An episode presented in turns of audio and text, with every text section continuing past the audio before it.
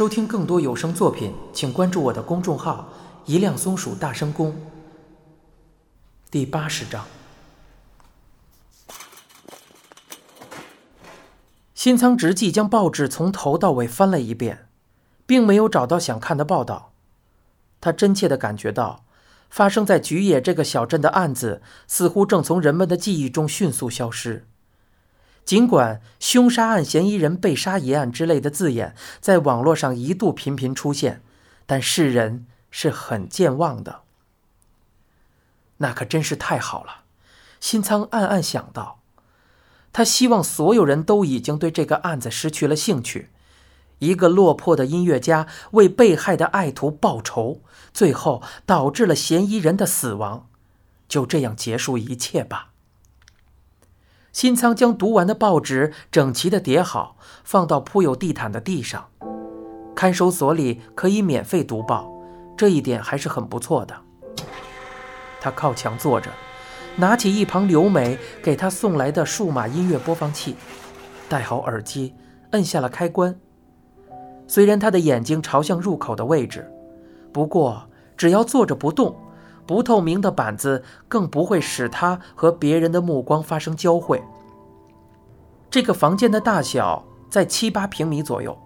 幸运的是，目前只有新仓住在这里。此前他已经做好了和其他犯人同住的思想准备，现在也算是松了口气。耳边传来了熟悉的歌曲《我将永远爱你》。这首歌原本是乡村音乐风格。作为电影《保镖》的主题曲，由惠特尼·休斯顿演绎后，在世界各地大受欢迎。不过，新仓现在听的这首歌是由刘美演唱的。当初录下这首歌的时候，她还只有二十多岁。刘美的嗓音优美通透，余韵悠长。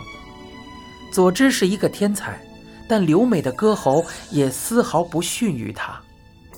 时至今日，新仓依然认为都是因为自己能力不足，才会让刘美的才华未能得到施展。他闭上眼睛，努力想要记起他与刘美二人在音乐之路上奋力前行的往事，可是脑海中浮现出来的，却总是那天问出佐之死亡真相时的事。听着刘美的哭诉。新仓产生了一种奇妙的感觉，他觉得不远处似乎还有另外一个自己，在客观地看着眼前的景象。一个至今一无所知的傻乎乎的丈夫，正听着妻子冲动之下的自白。也许人格解体症就是这么回事儿，新仓心里暗暗想着。事后回忆起来，也许当时是因为事实太过残酷。精神还没能反应过来吧？刘美的话令新仓难以接受。听她说话时，新仓感到了一阵又一阵的晕眩。虽然他希望这些话全是胡言乱语，只是妻子在吓唬他而已。可是望着妻子哽咽诉说的样子，他又看不出其中有半分虚假。听完妻子的叙述后，新仓没能立刻说出话来。他只觉得整个世界都颠倒了，自己也仿佛坠入了一片黑暗之中。刘美一边哭一边无力的道歉：“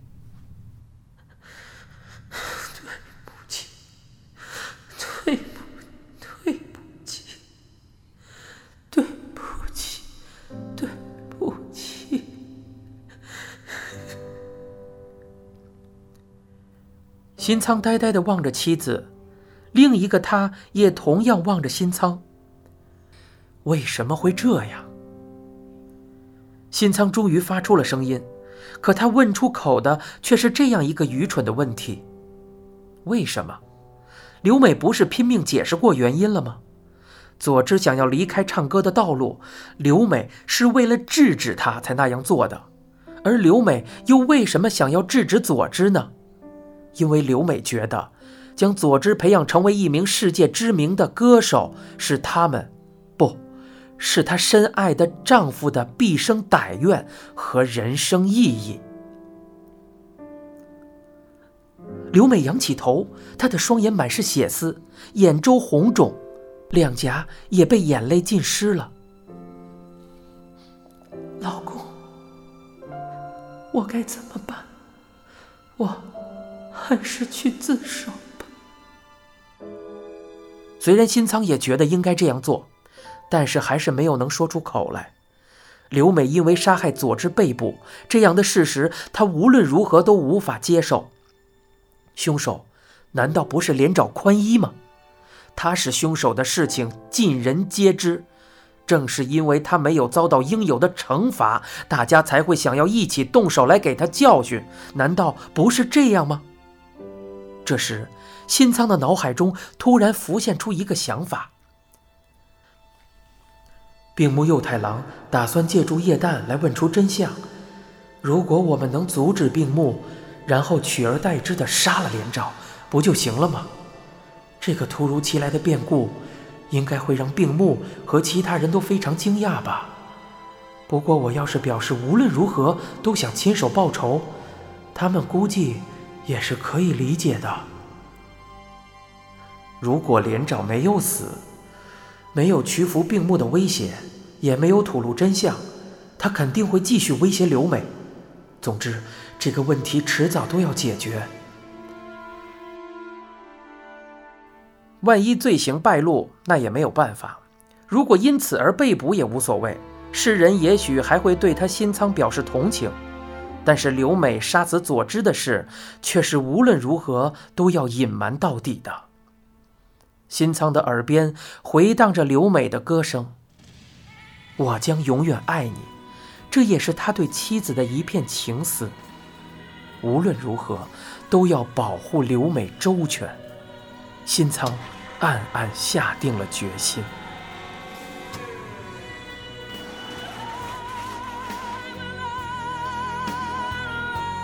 护岛告诉新仓的计划非常复杂，很多人牵涉其中，每个人的分工有限。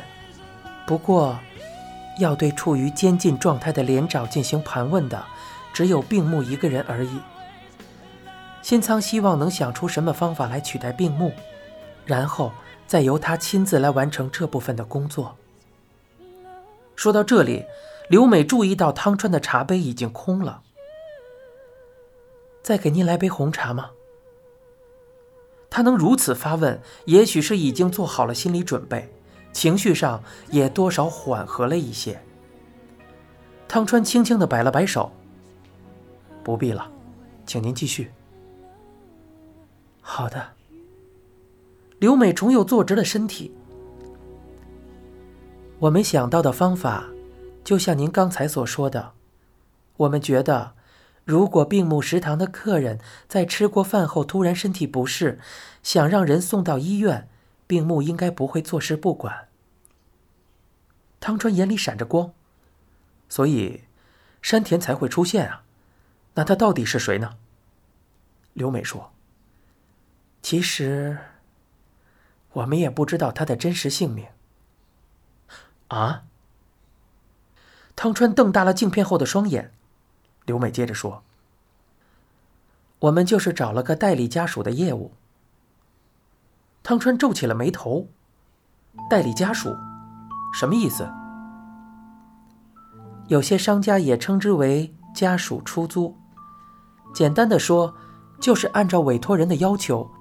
指派一个能胜任的演员去扮演相关的角色，比如说，因为某些情况无法将真正的父母介绍给另一半的时候，就会有一男一女来帮忙假扮父母，而且还会表现得很恩爱。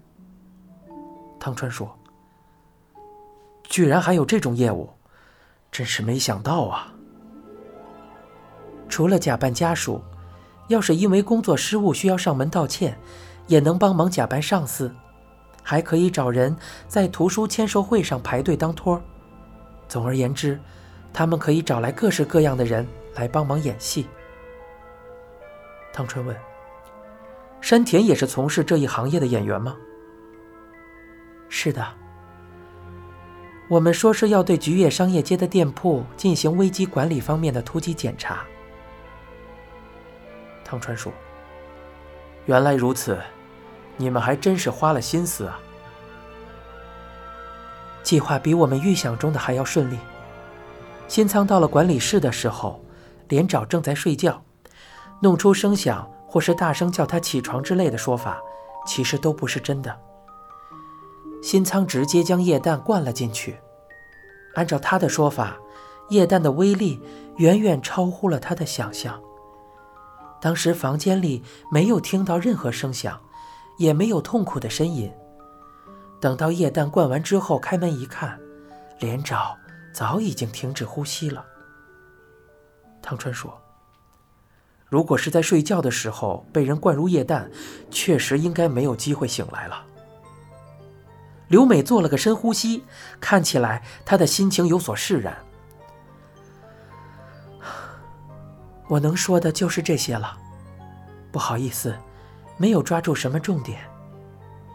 汤川说：“不，我已经非常清楚了。”刘美说：“在警方那边，希望我能说的再好一些，比如新仓是如何为我着想的。”汤川的表情突然变得沉重。“您是准备自首吗？”您不就是来劝我自首的吗？不是，汤川赶忙摇了摇头，语气强硬的出乎意料。我不是警察，也没有资格来要求您供述什么。一开始我就说了，我的话是不会对你们不利的，而且我应该也说了，您是有选择的。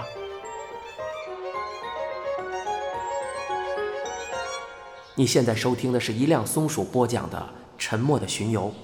欲知详情，请听下回。